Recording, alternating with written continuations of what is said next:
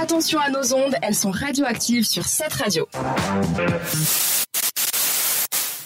Et eh oui, les ondes sont radioactives et on a quelqu'un d'autre de radioactif avec nous ce soir. C'est Lilia qui va nous présenter son actualité. C'est ça. Pour commencer, on va partir en Europe, au Royaume-Uni. Et oui, ça change des États-Unis, duquel je parle dans quasiment toutes mes chroniques d'actualité.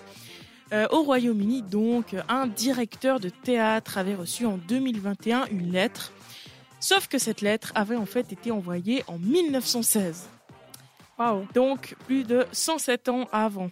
En fait, il l'a reçue en 2021, mais il l'a ouverte en 2023. Donc ça. Ah, en plus. En bah, plus. Il pas pressé. Exactement. Cette lettre euh, donc avait été envoyée euh, en 1916. Elle a été rédigée à Bath. Bath. Tu, peux me le prononcer bien Bath. Merci. Elle contenait la phrase Ma chère Katie, pourrais-tu m'aider? Elle aurait été rédigée pardon, par une amie de cette fameuse Katie, à savoir Christabel Menel. Et en fait, elle se serait excusée de son comportement. Ça fait beaucoup 107 ans. Bah, vaut, mieux, vaut mieux tard que jamais. Quand, quand il faut s'excuser, il faut. C'est ça. On repart du côté de la France. Si je vous dis débat chaud ou encore réforme des retraites, vous pensez sûrement comme moi, c'est-à-dire à euh, pour ou contre le, le, womanizer? Non, je sais pas oh, ok. Pour, pour, pour. Alors, sachant que je ne possède pas de vulve, je ne me prononcerai pas là-dessus. Mais euh, quoi qu'il en soit, et euh, Eliana, tu penses que c'est je parle de quoi? Pas du humanizer en tout cas. Non, alors je, l'Assemblée nationale française. Voilà, exactement. Je ne parle pas de sextoy. Mes deux camarades ici sont un petit peu, euh, voilà, leur esprit un peu mal placé, mais je les comprends. On est adultes. Je vous comprends. Rassure-toi, je suis pareil, hein, mais à l'antenne un peu moins. Bref, donc c'est effectivement l'Assemblée nationale, cœur de beaucoup de débats chauds ces temps. C'est dans l'hémicycle de cette, assemblée pardon, qu'Olivier Dussopt, ministre du Travail français, a été surpris en train de faire des mots croisés en pleine séance. Il a expliqué dans une interview à BFM TV, chaîne euh, française d'information, qu'il avait ouvert une grille lors d'une interruption de séance et qu'il ne s'était pas arrêté. Il s'est excusé de son comportement et il a affirmé que selon lui, il y avait beaucoup trop d'interruptions de séance, pardon. Il a bien raison. Ceux qui il a bien raison. Bah Moi, je le comprends. Ils hein. s'engueulent sans arrêt dans cet hémicycle. On dirait des gamins d'enfantine. On n'avance pas. Bah, il vaut mieux faire démocratie. C'est ça. On va encore parler de lettres, mais cette fois-ci plutôt de boîtes aux lettres dans lesquelles on reçoit nos lettres. Très très bien ce que je viens de dire. On voyage à l'autre bout du globe, en Nouvelle-Zélande. Depuis presque une année, un homme dont l'identité n'est pas encore connue s'amuse à déposer des saucisses dans les boîtes aux lettres des citoyens. Oh. Il y dépose également du pain et de la sauce comme une sorte de hot dog. Le coupable, entre guillemets, n'a pas été retrouvé à ce jour, mais comme l'a souligné un porte-parole de la police néo-zélandaise, ça n'est pas illégal de déposer des saucisses dans les boîtes aux lettres. Mais si elles sont cuites, moi je veux bien, tu rentres du boulot. Ah, oui, direct, moi je la mange. Hein. Là. Claire. Mais s'il y a du poison qui est injecté dedans, on sait jamais, moi je l'aurais pas mangé. Mais vous ah, auriez aimé, vous, qu'une saucisse ou plutôt une sorte d'hot dog, on va dire, se retrouve dans votre boîte aux lettres. Non, peut-être pas, ça peut être un peu dégoûtant s'il y a de la sauce qui a coulé. Ouais, en fait, les, victimes, hein, entre guillemets, recevaient. la, sauce qui a coulé, tu me fais signe. Ah ok, ok, ça va. Aïe, aïe, aïe, aïe, aïe.